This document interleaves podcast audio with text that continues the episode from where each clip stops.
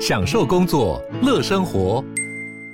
就算不在办公室，也能从容应对线上会议。HP Dragonfly 透过专业的 HP Presence 设计，内建降噪及会议快速键，搭配清晰的 Bang Olufsen 音效，增强音讯及视讯功能。HP Dragonfly 顶级商务笔电，采用 Windows 11专业版，让您在会议中享有最佳的视觉和听觉品质。我是桂智，你现在收听的是法科电台。最近常常有人被延上，那我们就来讨论关于什么火的我刑法问题。哦，延上嗯，火烤，有个火啊，对啊，对，火烤。火烤就是美 味，这可以播吗？等一这下个你讲这句话就是会被延上。 ，OK，好，没关系，我回到正题，回到正题。嗯对，刑法上有什么关于跟火的犯罪？有我跟大家讲，简单很简单很简单来讲的话，就分成两个：放火罪跟失火罪。哦，放火罪跟失火罪。对，那差一个字差在哪里？好，差一个字就差在什么？来，放火罪是规定在刑法第一百七十三条第一项，就是你故意去点火造成火灾；而第二项就是失火罪，啊、失火罪就是其实就是我不小心的行为而造成火灾。 OK，所以我们大学的时候学那个刑法课本里面提到一些判决啊，，嗯对，嗯譬如说那个古早时期啊，以前没有那个灯啊，爱迪生还没有发明电灯啊，所以点蜡烛，那那个蜡烛出门后忘记熄灭，嗯，就可能风一吹，地震一摇就掉下来，对烧起来，没错这个应该叫做失火罪这个，是失火，因为它不是故意去放火，对对，可是他是不小心要一疏忽忘记灭忘记把蜡烛熄掉，对，没烧错。起来，那其实啊，这就有个小问题了。我们两个其实都很爱喜欢什么点蜡烛，点蜡烛，对，点蜡烛，但是这个蜡烛不是低温蜡烛不是低温蜡烛，是香氛蜡烛，对，香氛蜡烛是高温的，所以千万记得就是点完蜡烛记得要熄灭。虽然即便现在都做的很安全啊，但还是要小心一点。对啊，不过像有时候金鱼脑还是会忘记，嗯，还是很担心。嗯这有时候其实在家里还是不太敢点，比较担心的是，譬如说点到一半睡着了。对对呀、啊，那半夜地震真的很很苦恼、啊、很麻烦。对对呀、啊，嗯那该怎么办比较好？我跟你讲，别担心，有另外一个方法是可以让我们喜爱的香氛蜡烛发挥作用，而且也不用担心火的问题。哦，什么方法？有一个品牌叫做 Vana Candles，他们有一个产品叫做香氛暖灯。我跟你哦讲，不用点火，你直接把灯打开，把蜡烛放在里面，用他们的暖灯去融化蜡烛，一样蜡烛会融化，香气会出来。哦，香氛暖灯，没错所以用光去让它融化。对，哦，我刚刚看了一下他们网站啊，哎、嗯他们上面有一款复古金属小款红铜，嗯哎，看起来很像古物，嗯，很像电影里面会出现那种古代的灯，哎，感觉买一个回家放在床头很美很漂亮，哎，没错，而且用这种暖灯，最棒的是说，啊，刚刚睡着了啊，也不用担心它会烧起来，因为对它美观又安全嘛，它没有没错火嘛，用用电的嘛。这个是最重要的，因为它真的会非常非常安全。对啊，而且重点来了，哦，重点是、天气变冷，啊突然变天气的话题，对，突然变 OK 天气的话那题，天气冷是要怎样哦我跟你讲，天气冷就是要点蜡烛。 ？OK，但是天气冷为什么要点蜡烛？蜡烛又不暖，哦小小一把火，没有，我就跟我这样跟你讲，暖不暖是一回事。你天气冷的时候，你在房间里面，你把灯都关掉，你在被窝里看着蜡烛燃烧 OK 烛火的飘逸，或者是用 Vana Candle 那个金属小暖灯摆在那边打开来，那一刻你会感受到什么？非常的宁静感，而且还有淡淡的香气。你不觉得这是一哦个很幸福的事吗？而且更重要的事情是什么？是什么房间的香气超级重要，为什么？因为之前就有一个离婚判决，就是离婚伴侣的房间太 臭，所以成为众多那个诉请离婚的因素之一。房间太臭被告离婚，对，哦，这个实在是很惨，不过合理啦，因为我也不喜欢很臭的房间嘛，只要跟对很臭的人相处在一起一没辈有子，没有人喜欢。而且在天气冷的时候，搭配这个香味的蜡烛、嗯香氛蜡烛，其实真的是蛮赞的哦。来，你有没有推荐的味道？哟，所以我们这一次就来推荐 Fana Candle 的北欧幻彩袖珍蜡烛。哦，这个味道有什么厉害的地方吗？哎，最近这几天在湿地办公室都有点啊，哦你有发现到对耶，它的味道在前调有一个香甜牛奶味，哦，中调和后调还有香水草和柚木的味道。点下去之后呢，还有一种在雪国让你不想醒来的梦境感。你知道为什么会这样吗为？什么？因为 Fana Candle 的蜡烛产地就来自瑞典，哦瑞典来自哪里？北欧，北欧是什么地方雪国雪国的地方，没错，所以点 Fana Candle 北欧幻彩袖珍哦，让你有一种置身在雪国的梦境感。非常适合在工作地点，点了就想睡觉。没 错，而且跟大家讲，它这个七十五克的蜡烛是可以燃烧十八个小时的。哎，哎，重点是它是那个瑞典的天然植物蜡，瑞典天然植物蜡，所以什么婴儿跟什么猫跟狗，都不用担心会发生什么问题。健康无虞啊。没错， OK，所以这一次既然要推荐 Fana Candles，当然就要带一些福利给听众朋友啦。没错现在大家到 Fana Candle 的官网使用代码 PLANLAW P L A I N L A W LAW 就可以获得身为法科电台听众的专属优惠八五折。今天只要购买他们的复古金属小暖灯，以及复或者是复古金属小暖灯礼盒，都可以用三百九十元加购他们什么新瑞典制的北欧幻彩袖珍蜡烛，重点是比原价将近少了两百元。最后，全馆香氛蜡烛任选两件九折，赶快趁机一起补货蜡烛哦！哎，提醒一下，如果再搭配使用法白优惠大码九折之外，再打八五折哦！没错，所以大家赶紧去这个链接，赶紧去购买。购买点蜡烛，雪国，瑞典， 低温低温没有低温，没有低温因高为，用电，因为我们用的是暖电暖暖灯灯。今天是因为这个案件的人你不认识，跟你没有任何关系，所以你才会觉得啊，宁枉勿纵，杀一儆百，不可以错放一个。但换个角度想，如果今天这个人是你的朋友，甚至你的家人，或者是你的时候，当你真的没做，或者是证据没办法证明的时候，但你却被法官以有罪的我前提去判决了你，这时候你还会觉得应该要所谓的宁枉勿纵。对，这个是我想每个人在换位思考之后都可以很去体认这件事情，也就是为什么在刑事诉讼法上要坚持所谓的无罪推定跟罪以无轻。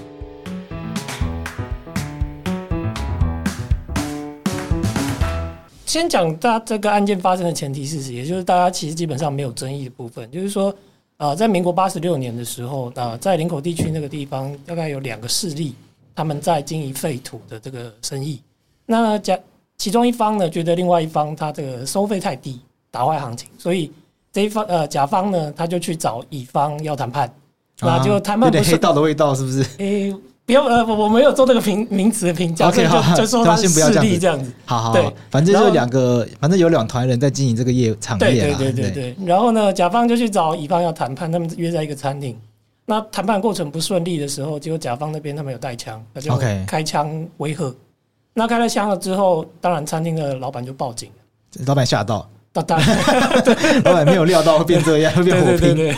然后结果报警了之后，当然就就必须要这个警察就要来处理嘛。那罗明春他那时候其实是新庄分局的刑事组组长，那新庄分局，对新庄分局，那就那时林候口那时候归新庄分局对管他。那时候应该都是管辖内范围内。对，那那时候既然就报了之后，他们就必须要处理这个案件。那开枪的那时候大概是是呃八十六年的十一月六号，那他们是在凌晨开枪的，所以到后来就开始办这件案件。那呃中间有这个，当然罗明成他们也有去查访，那没有查到。那后来呢，大概是在这个十一月十号的时候，呃罗明春呢他有收到线报，比如说哦，开枪的人躲在某个汽车旅馆里面，所以呢，他就带着这个分局的同仁去抓这个开枪的他们人。开枪当下有打死人或者是没受有，伤什么的，他就单纯的是威吓而已。哦就单纯开对没有这枪对着人开，所以就是可能违反单纯违反可能枪械就管对枪械条例之类对的。对对对。然后他们就去汽车旅馆抓人对。那啊、有抓到一个，有抓到一位少年。那后来这位少年被抓到之后呢，他也承认他是他做的。那后来移送，因为他是未成年嘛，所以他对送移送少年法庭。对，他在被收容的时候跟他妈妈说，呃，其实他不是开枪的人，他是来顶替的。哦 OK，对，那妈妈知道了之后，他就去呃找其他的人来帮忙这件事情。对，所以后来这个检调这边就发现这件事，那认为说，哦，这个有顶替的状况，那而且中间在查案的过程中发现可能会有警察收贿的情况，也就是说，警察好像事先就知道这个是一个顶替案啊，但是还去故意去抓。那后来在检察官怎么发现的啊？呃，最主要是第一个是呃，当初罗明春呃收到线报的时候，那是有一个甲方势力的朋友的老婆， OK，对哎他去警局里面跟罗明春讲说，呃，开枪的人就躲在汽车旅馆里面，所以呢，罗明春他就依着这个线报去查，对，那后来这个甲方势力的朋友有被抓去问话，那他就说，哦、我听甲方势力的人说，好像是已经讲好了，那这个检调这边就问他说，那是谁跟他讲好了？那这个朋友就说，好像是刑事组组长。他只有这样讲，他只有说好像是，所以他也不是很确定。所以后来这个案件啊，关于收贿的部分才会转到罗明村，疑似是这个嫌疑人的部分。嗯对，大概前提事实是这个样子。 ，OK。对，那后面后面后面，大哥这个为什么查一查查不出真相呢？呃，其实应该是说这件这个部分查真相的部分应该这么说，也就是说，在办案的过程中，他可能是有一些问题，但是实际上到底有没有收贿这件事，说真的，啊、从全部的资料看起来，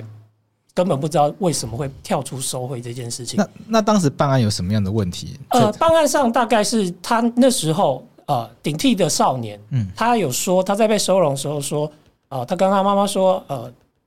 这个叫他顶替出来，叫他出来顶替的人说，啊，他们已经跟警察讲好了，嗯那到时候就他一定会，他就会没事。但是呢，他少年讲的并不是很清楚，他讲的所谓的没事，听我们从资料上看起来，讲的应该是他后面受判决的这个程度应该会比较低，而不是说呃讲好已经有给钱了，所以他会没事。 OK，对，那所以在这个有一点有类似讲不清楚的状态下，然后曾经有出现过类似金额，嗯也就是收贿金额这件事情，所以呢，减掉这边才会开始认定说，好有警察收钱这件事情。所以在这个侦办顶替的这个状况下面，警察呃，检方觉得可能有警察收贿的状况，是在这过程中找对出来的。他们是推测有，但实际上从我刚才说的那个朋友跟少年，他们讲的都没有非常明确。对，对，但啊，减减掉这边，他们认为说啊，既然有人顶替，那代表、那而且警察也真的去抓了这个顶替的人，那代表警察这边一定有人讲好。那少年也有讲说有钱的事情，对所以他们认为应该有人收回。可是有可能是警察搞错状况，说因为线报有时候不就不能确保它正确。对对，事实上，其实，在我们这边看起来，其实他的这个线报其实是在顺序上的确有一个不太一致的地方，但是，嗯，也不能真的说就是已经有人跟他讲好，对警察跟办案的人讲好，嗯，那只是说，呃，就是我刚才说，少年讲说有这一件事情，那对但是实际上少年根本也不清楚，因为他只是说啊，你就去那边待着，到时候会有人警察来抓，嗯就这样子。那是呃，开枪的人那边也只是跟他说，之后呃，我们这边会跟警察讲好，那你后面不会有什么太大的事情。对，对，所以他们也没有特别讲到说钱的部分。是对，所以当初开始侦查的时候，其实就在这个不清不楚的状况下，他们认定警方这边有人收钱，开始去做侦办。是。我是总统蔡英文，喜欢收听 podcast 的你，请别错过我的 podcast 频道。耳朵出游不出游，一起关注我，也关注大小事，一起关心台湾。那为什么会追到罗明春身上？是因为他刚好就是负责这个案件的警警官吗？除了是他负责以外，那时候其实带队去抓的时候也是罗明春带队，因为就像我就是我刚才说的，朋友的这个老婆去新庄分局跟罗明春说报呃检举，那直接跟他说那个人待在汽车旅馆里面，所以是罗明春带队去抓这个少年。 OK，对，那所以那时候他们指向的嫌疑人最大就是认为是罗明春。是对。那后来这个案件，检方为什么会认定罗明春是有收贿？呃，在这个部分，其实，在中间的资料过程中，曾其实曾经曾经曾经检方是有做过不起诉的对、哦，OK，曾经有做过不起诉。那但是在这个过程中，呃，大概最大的问题，也就是在呃调查局这边，嗯其实在这个案件当中，呃，除了有警察侦办以外，也有调查局。那开枪的这个嫌疑人总共三位，他们被调查的时候，在一开始警察那边，其实他们都没有讲说有这个送送会的情况，但是到了调查局之后，啊，因为可能早期办案调查局的 办人员办案比较这个粗暴一点， 对对有所以星呢球状况吗？对对，那是所以他们在言语上，其实他们那时候调查局的人，呃，就像我刚才说，他已经指向罗明村了， 对，所以他们调查局这边人其实基本上他们在询问的方式，就是希望这三位被告要讲出收贿的人就是罗明村。嗯，对 OK 所以这个编织出来的笔录的内容，以至于到后来看起来好像罗明春真的是收贿了。是对，所以进而才有做起诉的动作。 OK，对。那那后来在诉讼的过程中，法官没有发现到这个异状吗？呃，在这个诉讼过程中，大概其实在事实审部分，呃，总共有一审、二审，然后更一跟更二， OK，，对，总共是四次。那在一审跟二审的时候，罗明春通通被判有期徒刑十三年。是对，那啊、包含最后一次有罪的判决跟二审也是判十三年。那他们都认定罗明春有收贿收多少钱五十万， ？OK，对，五十万。那他们认定罗明春收贿的主要证据呢？呃，可能大概讲一下，罗明春涉犯的其实是呃所谓的贪污治罪条例里面的法条。那也就是说，呃，他必须要有违背职务的收受贿赂，是所以在收受贿赂这件事情上面，基本上必须要有能够证明说他真的有收到钱这件事，也就是五十万。对，对，那但事实上，在这个案件里面，完全看不出来有任何的金钱交付给罗明春，也就是没有物证，对，看不出来有任何的五十万这件事情。所以最后法院认定上，他们是依照刚刚我讲的三位被告的证述，嗯，那他们的证述在调查局的时候，最后抽出来就是说，他们在十一月六号凌晨开枪，十一月六号的晚上，那这个其中一位被告啊、呃黄姓被告，他就有跟罗明村电话联络，也就是讲这件事情。那隔天的十一月七号呢，他在晚上大概八九点的时候，有第二次跟罗明村电话联络。那在晚上十点的时候，他们约第一次碰面，嗯，在一个这个茶艺馆。那隔在再过十到十一月九号的时候，啊、黄姓被告他又再度跟罗明村电话联络，然后他们约晚上八点多见面交付汇款。那那一天呢，有两名被告，也就是一个黄姓被告跟一个张姓被告。黄姓被告说有，我有交钱给罗明村五十万元。然后另外一个张姓被告说哦，我也有看到他把钱放进车子里面。那十一月九号交付完汇款之后，隔天十一月十号，就是刚刚我讲的罗明村就带队去抓这位顶替少年。嗯对，所以法院认定上的事实，这个发生的过程大概是这样。是对，那证据的部分最主要就是我刚才说的三位被告的供述，黄姓被告跟张姓被告，还有另外一位也是黄姓被告的呃这顶替少年的部分。那法院就是用这三个人讲的证词来当做罗明春有收贿的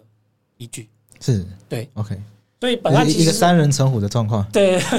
对，其实是成本案是完全没有任何物证， ，OK，就是这些人证的部分。我发现这些常常常见的冤案，不是常见冤案，这些比较有名的冤案，有一个类型就是都没有物证，全都是全都是证述啊，或者是自白，对，其实这他是们一个很常见的类啊别。对，就是他们早期的冤案，就像我们刚刚提到，他们都会在进入这个比较严厉的拷问阶段的时候，对突然就出现了完整的犯罪事实。对那其实这就是最大的问题点，就是在这个拷问过程中有其实有很多不正的讯问的情况。嗯，对，哎那呃，像这一件案件，大概最主要它的问题点就是在我刚才说，他进到调查局之后，呃，调查局调查员呢，他对于这个问话问话的部分，就刑事诉讼法规定说啊，我们不能够用这个强暴、胁迫、利诱，然后对诈欺、不正方法等等方式，其实基本上它全部都违反。 ，OK，也就 是这都有。还有什么？这个案件有什么有什么违反的状况？呃，大概比较比较比比较有比明确的部分，这个都经过后来有经过监察院调查报告，他们是认定说有这个情况。大概最主要就是第一种情况就是他直接用胁迫的方式，包含说骂三字经啊、他叉的，然后你是想要多多被判几年是不是？然后你不讲的话，那我就让你坐有坐不完的牢，然后或者说还会甚至恐吓他说需要刑求吗？那然后还有很多其他类似方式，比如说啊，隔壁的被告都已经讲啊，你这样还不要配合的话，那这个可能要很久哦。那或者是说跟他们讲一些可能完全不是符合法条的减刑规定，那这些都已经符合了所谓我们刚刚讲的胁迫、诈欺的情况，对然后甚至还有呃讯问、疲劳讯问，也就是他可能一整天都在问他，他没有 OK 让他休息的情况。所以这些其实在这个整个的内容当中都可以很明确看到，而且后来在这个都是针对罗明生本人的吗？还是是指针对那些证人的部分？针对证人的部分，针对证人的部分，就是但刚刚是这讲些那三位嫌犯，然后对顶替少年部分。对，但是这些三位嫌犯就是在这些不正当的讯问之下，才出现了说他有送会给罗明村的情况。嗯，对，所以这些证词后来也被法院当作认定的依据，所以这个是在不管是事实上或是程序上都有很大的问题。那这个案件还有没有一些其他疑点？是不是有测谎的问题？是，另外再来就是关于罗明村自己的部分，除了我刚才讲说三位被告的证词还有顶替少年以外，那法院认为罗明村有很大的问题是在于他测谎没有通过这件事情。是，所谓测谎没有通过，也就是说，在问罗明春对于啊、你有没有跟这个黄姓被告联联电话联络，有没有讨论交呃顶替的事情，然后有没有呃收贿的这件事情，罗明春没有通过测谎的检验，也就是说，对于这些问题，他最后测出来都是说谎。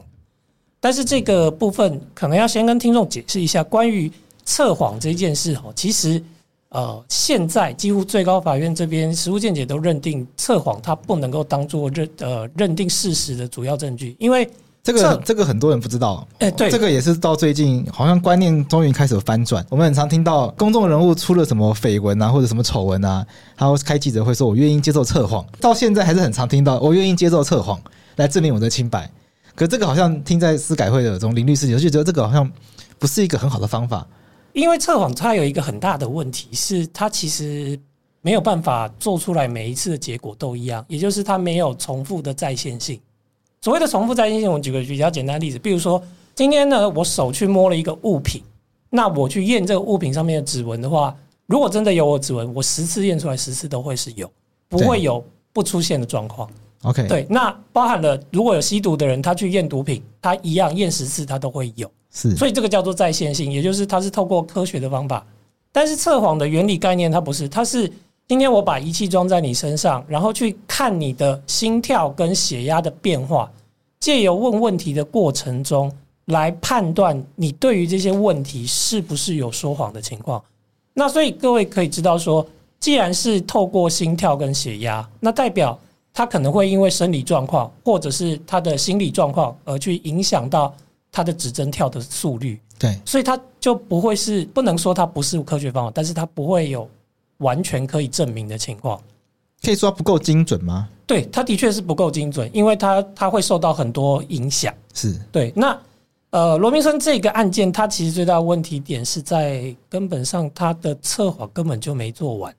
哦，怎么说？也就是呃，在测谎，他们包括很多专书上面都有说到，一个完整的测谎过程呢，最少它要有前置问题跟主要问题。那这个整个受询问的过程，包含前面的这个咨商跟聊天，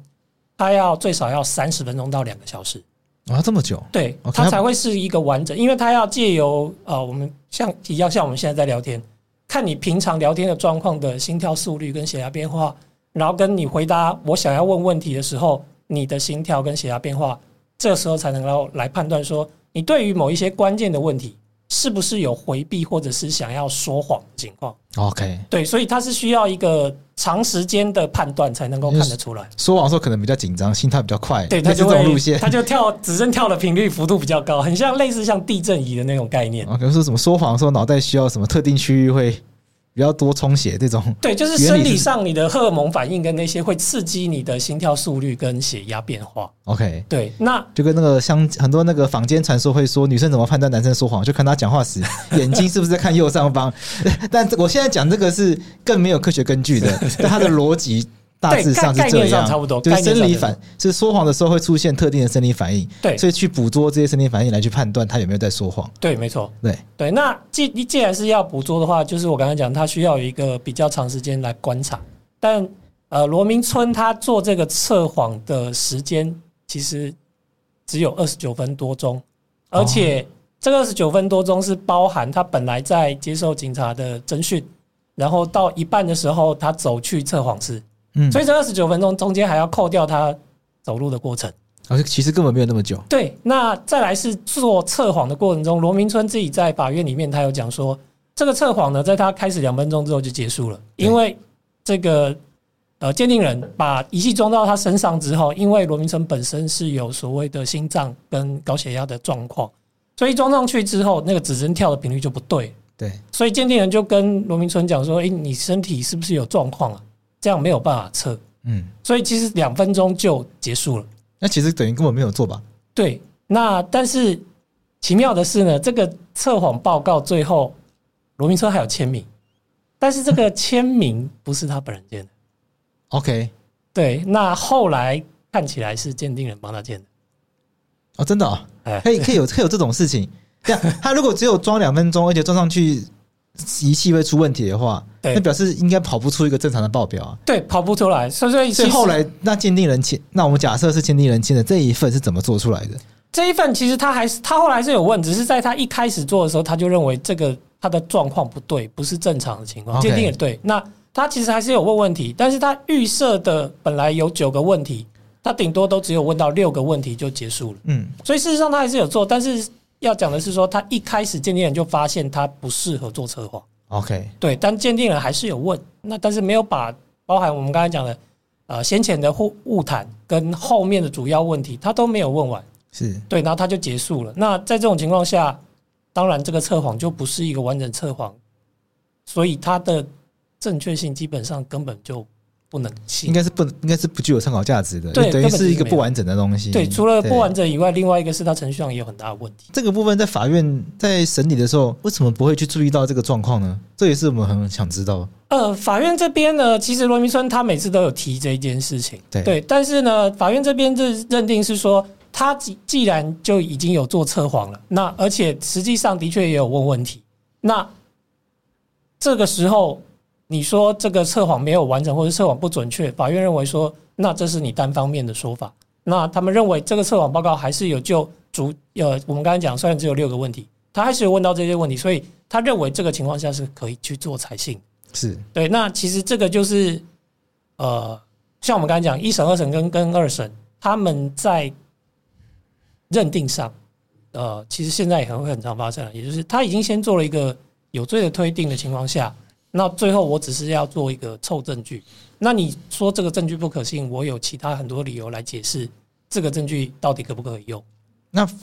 什么意思？可以跟大家讲详细一点吗？也就是说，像我们刚刚说的，呃，包含了黄姓被告跟张姓被告他们的这个笔录是有很大问题。那另外还有罗明彻的测谎报告这些问题，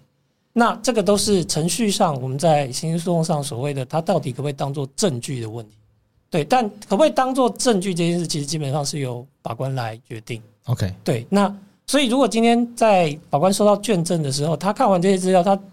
基本上都会形成一个新证，也就是被告到底是有罪还无罪。对，所以如果法官已经认为他有罪的情况下，他对于他要这个依凭的证据，你去挑剔他的能力的情况下，他基本上都是不会接受这些辩抗辩的。嗯。也就是你讲你的，我有我的理由，可以说他可以作为证据可是，譬如说法律如果就规定说自白不可以当证据的话，要要要怎么把它掰回来？这个这个这个部分就是大概可以分两块，一个是我们刚才讲的比较比较这个，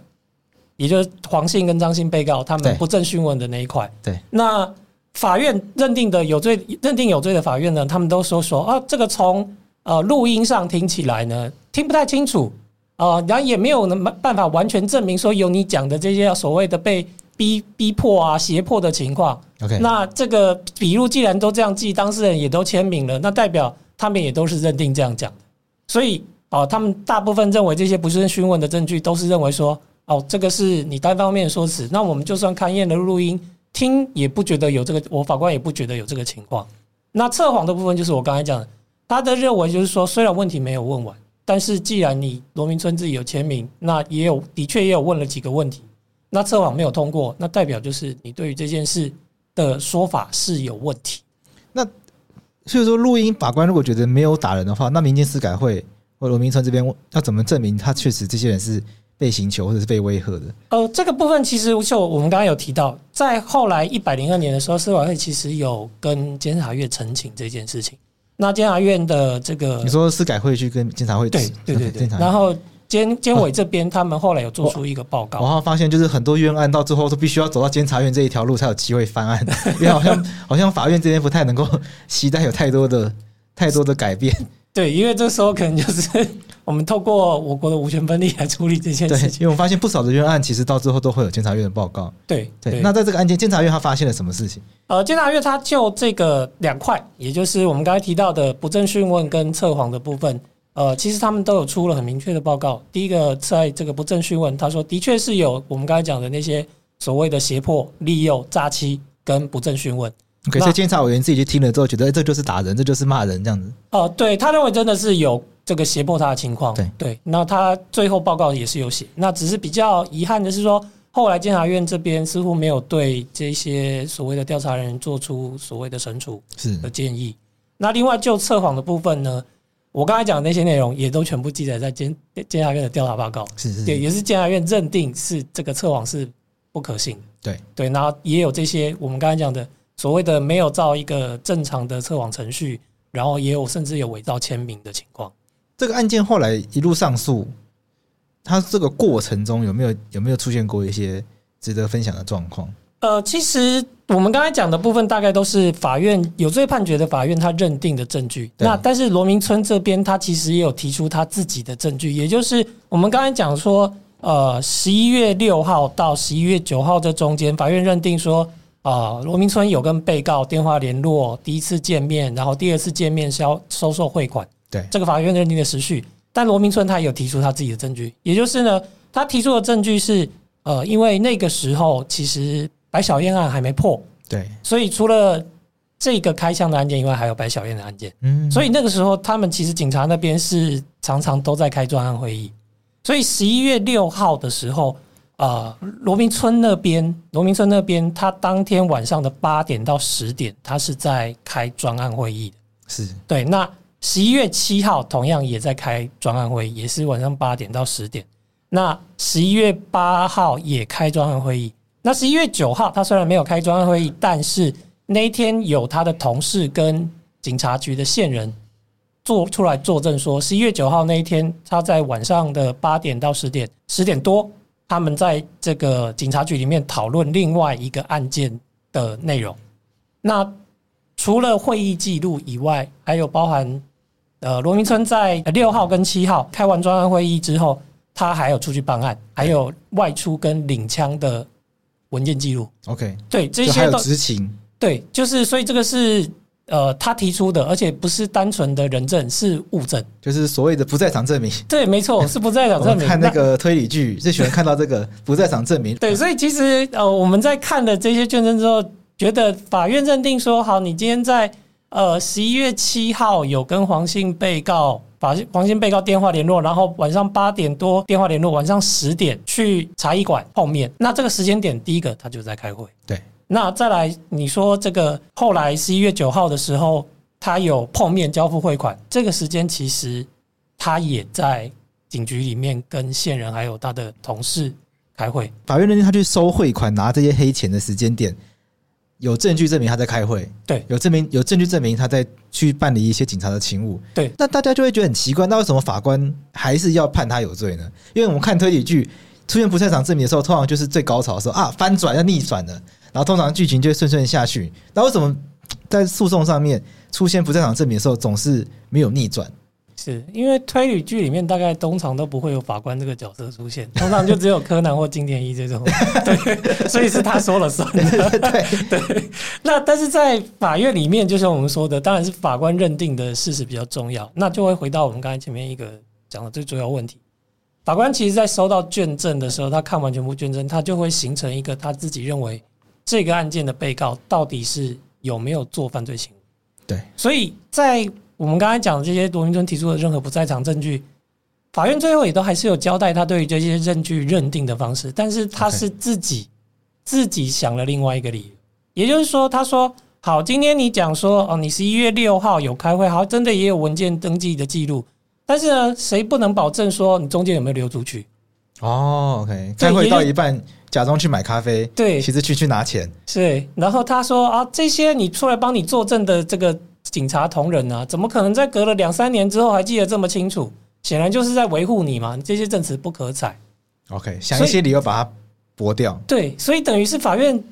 不是从证据去认识事实，而是他想了一个他自己的故事情节去说啊，这些在场证明不可以证明你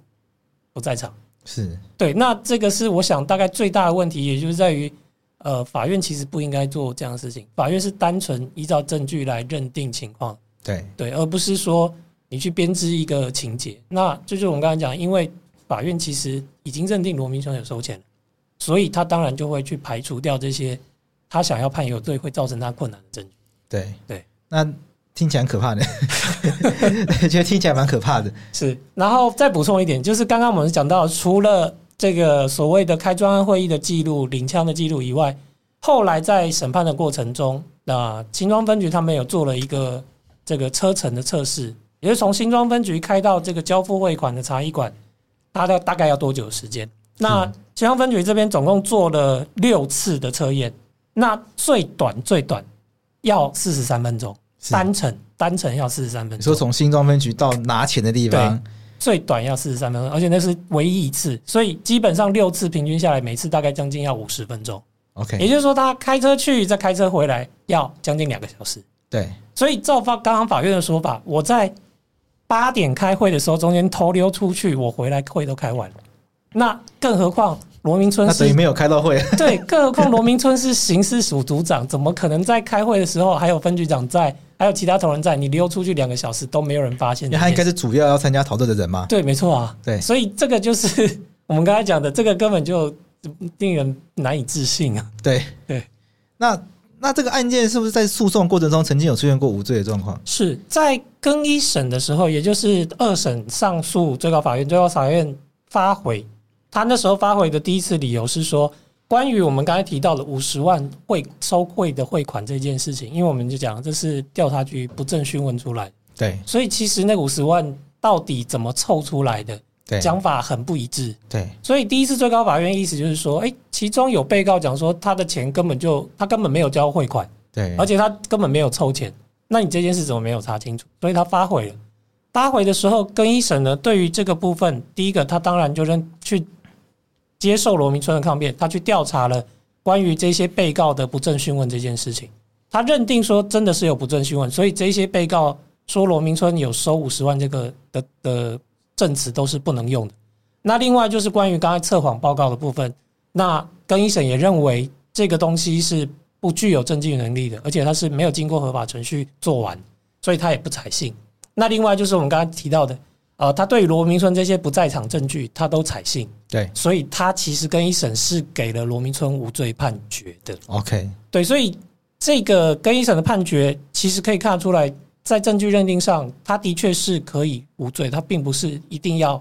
判收贿的情况。 OK，用比较严谨的态度来看这些证据的话，是其实会得到不一样的结论。对，没错。但其实我们讲讲说严谨，其实它其实是一个刑事诉讼法最基本的原则了，也就是对无罪推定跟罪以为轻。对，那呃，可能也跟听众解释一下，什么为什么要做无罪推定跟罪以为轻？因为大部分的人都会觉得说，哎，今天有一个犯罪案件发生了，那呃有抓到一个人，为什么不是这个人要负责？嗯但我其实常常跟啊、呃包含学生或是其他一般呃不是特别有学过法律的人讲讲解释一件事，也就是呃我们是人不是神，对所以我们不能够知道到底当时发生了什么事情。对，所以以我们唯一能做的是透过证据去看到底是不是这个人应该要去接受刑罚。那在刑事诉讼法上，我们要做有罪判决的前提是他必须要达到毫无合理的怀疑，也就是说，你透过证据不可能够再找出来说，哦，这个人是不是他呢？我不是很确定。要几乎就可以肯定是他的情况下，那你才可以做有罪判决。对那同样的，我都会跟他们讲说，同样的道理，你想一下，今天是因为这个案件的人你不认识，跟你没有任何关系，所以你才会觉得啊，宁枉勿纵，杀一儆百，不可以错放一个。但换个角度想，如果今天这个人是你的朋友，甚至你的家人，或者是你的时候，当你真的没做，或者是证据没办法证明的时候，但你却被法官以有罪的我前提去判决了你，这时候你还会觉得应该要所谓的宁枉勿纵。是对，这个是我想每个人在换位思考之后都可以很去体认这件事情，也就是为什么在刑事诉讼法上要坚持所谓的无罪推定跟罪以为轻，是因为我们没有办法确知事实是什么。对，那所以不能够因为这样去冤枉了没有做的人。对对。那后来判无罪之后，我相信检察检察官一定会上诉。是，当然当然，在任何案件，即使这个，我想杨律师也很清楚，即使双方我们在开庭过程中都会觉得这个案件好像不需要再上诉了对吧？对，但他这个不，检察官的职责就是不能够 被判无罪。 对 对对，所以当然就有上诉。那这个就会导出我们这个案件另外一个很大很大的问题点，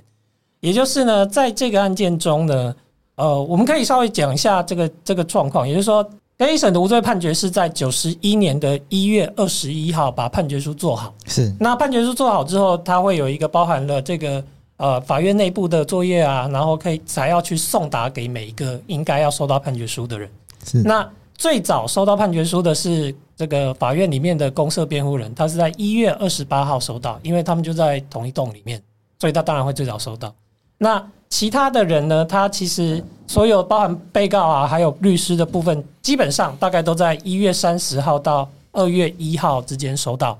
那最晚最晚收到的就是我刚才提到那个黄姓被告，二月七号。那呃，我们列表的时间点可以让这个杨律师稍微看一下。 OK。哦，公社辩护人是最早收到的，对对对因为就在那个法院里面嘛，对他就在同 一其实栋就可能就下楼拿给他就 可以了。对，没错，对对，OK，对，所以其实从时间上看起来好像没有太大的问题。那但是其实刚才杨律师看完之后，也可以发现一件事：我这个列表上面没有检察官。对，那所以呃，杨律师这边要猜一下检察官什么时候收到？按照我的经验啊，其他官都会晚很多才收到。 我想这也都是司法界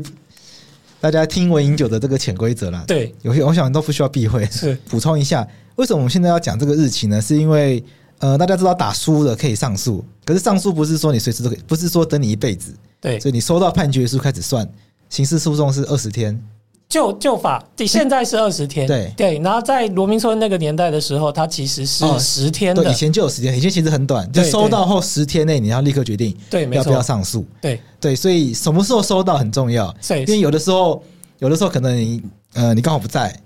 那他没有送送达成功的话，可能会再来一次。对对对对，那你就会比较晚收到，你就会比较晚开始算这个对上诉期间。然后一个诉讼里面如果有很多人的话，每一个人收到时间都不一样，这每一个人的上诉期间会独立去计算。对，没错，就是以收到判决书后的十天计算。对，然后所以现在的关键点就来了，这检察官是什么时候收到的？对，那刚刚我们要讲的就是说，各位听众可以先去看一下，在你听到这个时间以前，你可以先去看一下 Google 地上地图，也就是高等检察署跟高台湾高等法院的部分，他们的地理位置，那可以发现他们其实就是相邻的。对那而且中间其实是有通道的。对 OK，那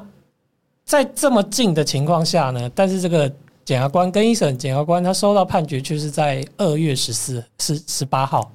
二月十八号，对就所有人都已经收到，而且所有人的上诉期间都已经结束了，对，他才检察官才收到。对，刚刚最慢最慢的那个黄姓被告，他是唯一一个二月七号，他距离其他人的一月三十号、二月一号都已经慢了六天，有可能他不在，所以邮差送不到，他已经是最慢了。对，但结果在隔壁的高检署的检察官竟然要等到二月十八号，他才可以收到判决。是这个，我想任何人光只要你看完地图，你就会觉得这件事情从用常识来判断，都是会觉得这件事不合理。这个其实是司法界大家已经耳熟能详的潜规则啦。我想其实都不需要避讳去讲这个事情。那为什么会有这样的一个状况？就是他到底是想要这个这个杨律师刚才说这潜规则大家都知道，其实说真的，我是接触到这个案件，我才知道有这么夸张的情况。是以前我都觉得，嗯，大家就是正常送嘛。对，那是等到我做我接触这个案件之后，我才发现怎么会有这么夸张的事情。这个呢，这个这个日期真的是蛮夸张，因为我以前就有听我以前的前一些前辈讲过，就是检察官一定会比当事人晚收到，因为他们说，因为检察官不能在当事人上诉之后呢，当事人如果有上诉的话，他们就要上诉。对。对，可是那这个后面有没有一些原因？是这个，其实他们这个规定是来自于在这个八十三年，民国八十三年的时候，台湾高等法院跟高等检察署他们有一个所谓的协调会议，对，他就说，哎，为了要保障告诉人上诉的权利，像刚刚杨律师提到的，今天我告诉人跟检察官说我要上诉，那检察官要帮他上诉，为了要保障告诉人的权利，所以十天太短了，所以呢，一律都规定的是说，啊，我今天送到了之后呢，检察官收到的时间都要压十四天以后。所以实际上有可能我二月一号放到送给检察官了，但是我押送达的时间却是在二月十五号，是对，所以实际上他整整多了十四天的时间可以慢慢处理这件事，那等于他就都多偷了这些时间。对，对，那这个是来自联席会议的部分。那就本案罗明村的部分，其实后来当初当初送这一件判决的法警，他有去监察院跟在法庭上作证。他说呢，事实上这一件判决书，他是在二月四号的时候就送到检察官的桌上。那他说，其实也比较晚了。对他比刚刚我们讲的最后一个位被告二月七号还要早。对，可是对其他人都在二月一号写就到对了。对，对，那其实就在隔壁，你也没有到底那么久。检那个公社辩护人第一天都拿到了，检察办办公室离公社公社辩护人没有太远。对，那法警说呢，其实这也不是法警他自己决定。他说他当初交这个接这个业务，也就是送判决的业务的时候，学长就跟他说，今天呢可以呃，他们法警是会收到三种法院的判决，一个是可以上诉的，那另外一种是不能上诉的，还有单纯的所谓的裁定的部分。那跟各位解释一下，也就是说，不能上诉的基本上收到就是结束，这个案件就结束了。对那裁定的部分基本上也是差不多意思。对那所谓的可以上诉，就是刚刚杨律师提到的，今天我有十天的时间可以提起上诉。那那时候学长教他说，可以上诉的案件呢，收到之后要把送到检察官的时间往后压十四天，所以就是跟我们刚才前面讲的，高等法院跟高等检察署他们的协调会议的结论是一样的。这算不算一种系统性的伪造文书？ 我讲讲讲比较严厉一点，是让人觉得是这样啊，就是你是法院，你是检察署，不是司法机关吗？民间呐、合约日期什么往前压、往后压，收据往前压、往后压。我想台湾人做事有的时候没有那么严谨，大家也都可以理解。可是如果是法院或检察署的话，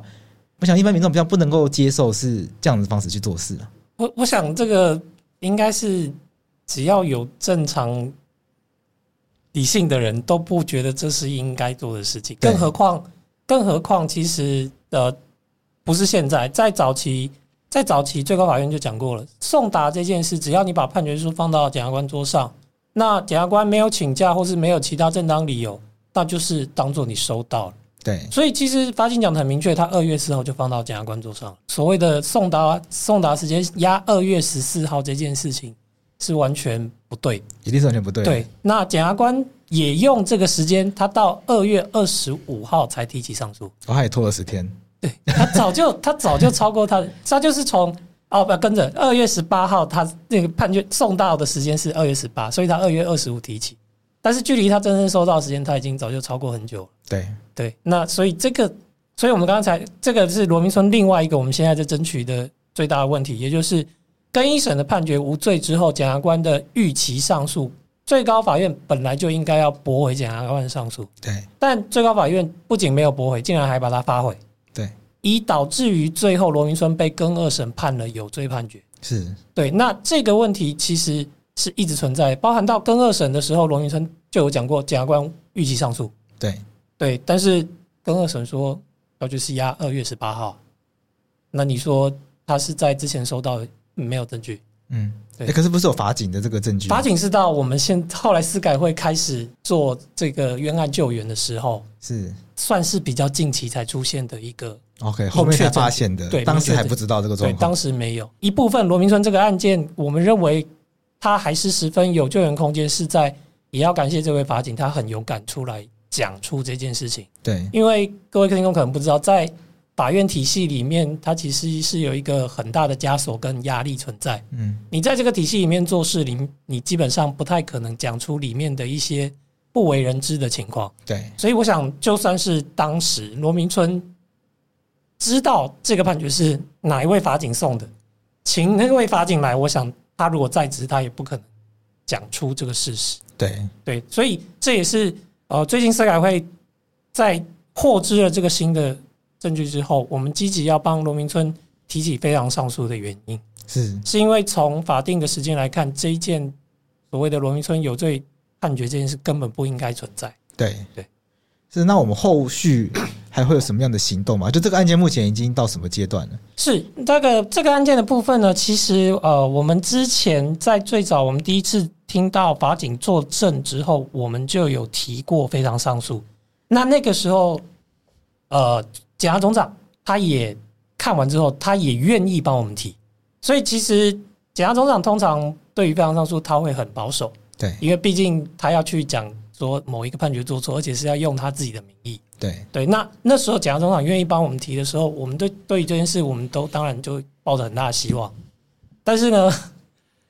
最高法院呢，他说，哦，法警虽然说他二月四号送到这个检察官桌上，但是他不能很明确的说检察官到底有没有看到这个判决书。那你上面压的时间也是二月十八号，所以你没有办法证明说，呃，这个判决的确在二月四号到二月十八号之间真的送给了检察官。 ，OK，所以最高法院用这个理由把我们给驳回，把非常上诉给驳回。那我们现在非常上诉被驳回之后，我们现在要做的新的事情，也就是我后来我们找了新的方法，也就是我们去调了另外两个刚刚讲的另外两个不能上诉跟裁定的送达记录。对现在看到的记录是，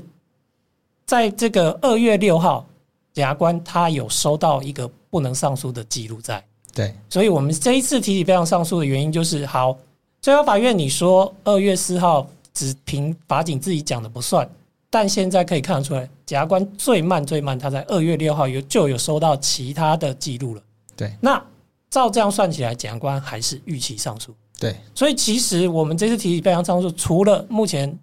我们已经递状给检察总长，希望检察总长再帮我们提以外，我们也要请最高法院正视这个问题，也就是这个任何人看都会是一个很夸张的时间。那更何况有法警明确的讲，他早就送到判决书了。对那最高法院，我不知道他是因为碍于什么样的情况，他不肯去纠正这个错误。是，对，那因为有可能他纠正这个错误，包含了以前很多其他的案件都会有这个状况。是，对。我想这个见解对检察官来说很好，就是他就放到他桌上都还不用算。像像像律师在过年前如果收到什么不起诉书或者是什么败诉的判决，那个通常判决书进到事务所他就开始算了，对啊他没有管你律师有没有看到。对对，我不可能跟法院说啊，那个助理没有把判决书放在我桌上，不能算上诉期间，对，他没不会错理我们的、 是，所以有时候可能大年初一在写，在赶一些什么上诉理由什么的，因为那过年期间都照算了、对，那但是这件的检察官他是拖到过年后，那时候刚好过年，啊他刚好拖到过过年年后才压十八号是过年后的时间， OK，对，所以他可以非常，我们当然不知道他在当时的想法了，至少他可以比较不用考虑这件的上诉理由，呃，过完他的年这样。 OK，对，那我们在这个案件中，我们我们在这个案件中可以学到一些什么东西，或者是我们看到一些什么国家需要改革的东西吗？是，呃，当然这个部分其实呃，大概有两块，啊也就是我们刚才提到的制度面的情况。第一个是所谓的我们在刑事诉讼法上其实要坚持的所谓无罪推定跟罪与为轻，另外一个是关于这个陋习的部分，也就是呃往后盖收受时间这件事情。那这个是我觉得在这个案件中我们可以很明确看到的。那呃，其实呃，在上周的时候，呃，司改会这边也有应北英语的邀请，那我们也去讲了罗明村这个案件。那它分别有两班，一班是高三，他有稍微修过一些法律概念的公民课；，另外一班是高一生。 OK，那呃，那时候我们的做法是先用简单的案例让他知道说啊，一个刑事案决、刑事案件应该怎么去处理，跟到他最后怎么下判决，以及他下判决应该要基于什么样的法则。那跟他们讲完这个案例之后，再把刚刚我们提到罗明村这一件法院的认定证据跟罗明村提出的证据，然后让他们了解，最后让他们来当法官，嗯认为罗明村这一件案件该不该判有罪。 OK 那这两班学生每班大概都是三十人左右。那杨律师这边要不要猜一下，最后有多少的比例认为罗明村这件应该要判有罪？预算应该没有吧？我哦猜测吧，罗罗明村啊，那这个杨律师相信人性本 善。我那时候本来去之前预期可能会有，对但很意外是没有人任何人应该认为这件该判有罪。是对，那另外一个，所以可可以可以就是回到我们刚才讲的，在这件案件，不管是由一般正常人来看，他都应该在这件其实是应该要无罪的。对所以这就是我们刚才提到，即使现在法院还是会有这个情况，当然已经改善很多，跟八九八十年、九十年那时候的情况改有改善，但现在法院还是普遍存在着我们讲的，当他法官收到卷证的时候，基本上他已经做完做完一个新证。对那你辩护人要讲什么，我让你讲，你你做完你程序上的主张，但我还是要判我。对，所以我要判有罪，就是要判有罪，不管你怎么讲，我还是要做我的。我觉得最大的问题也就是你已经忘记了当初在学法律的时候很重要一个本质。呃，你在下判决的时候，影响到的是一个人的人生，还有甚至一个家庭，他们全部人的人生。对，所以不是有犯罪案件就一定是这个被抓到的被告要负责，是有可能是真正的犯罪人他没有被抓到。是 OK，所以这我觉得这件事情是其实非常重要的。那当然，这个也是现在相较于呃所谓的年轻法官，或者是他们影响到比较其他资深的法官，他们现在当然有的也就比较有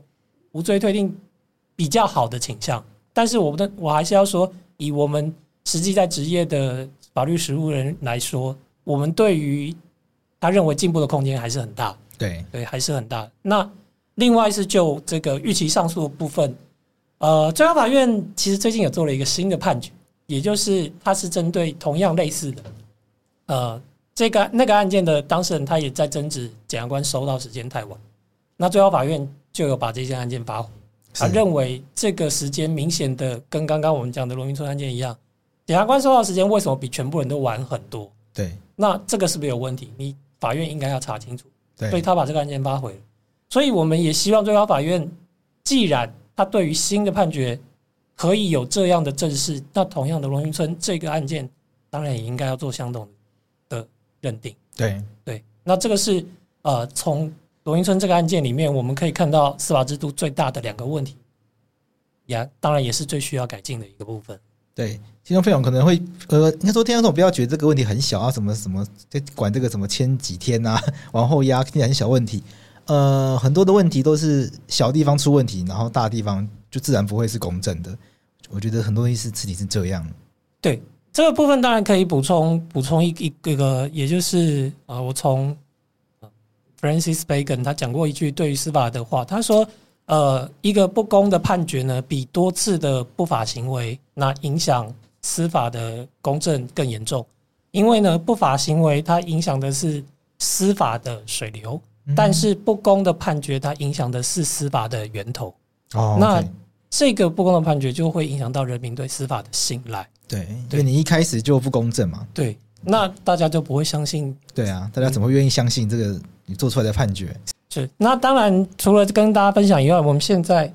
我们现在也希望，就是我们提，我刚有跟各位听众报告说，我们现在有提出了新的非常上诉。那我们也很需要各位关注这个案件以外，希望各位可以去上民间司改会的网站替罗明春联署，那替他加油。那也希望透过更多人关注这件事，能够让呃检察总长，包含最高法院，他们能够感受到大家对于这个案件是有重视，然后去做出正确的判断。是，所以希望大家可以上司改会的官网去做联署。好，大家如果有兴趣的话，可以看那个节目资讯栏，我们会把它放在节目资讯栏里面。那我们今天到这边，我们谢谢司改会的林律师，谢谢。谢谢。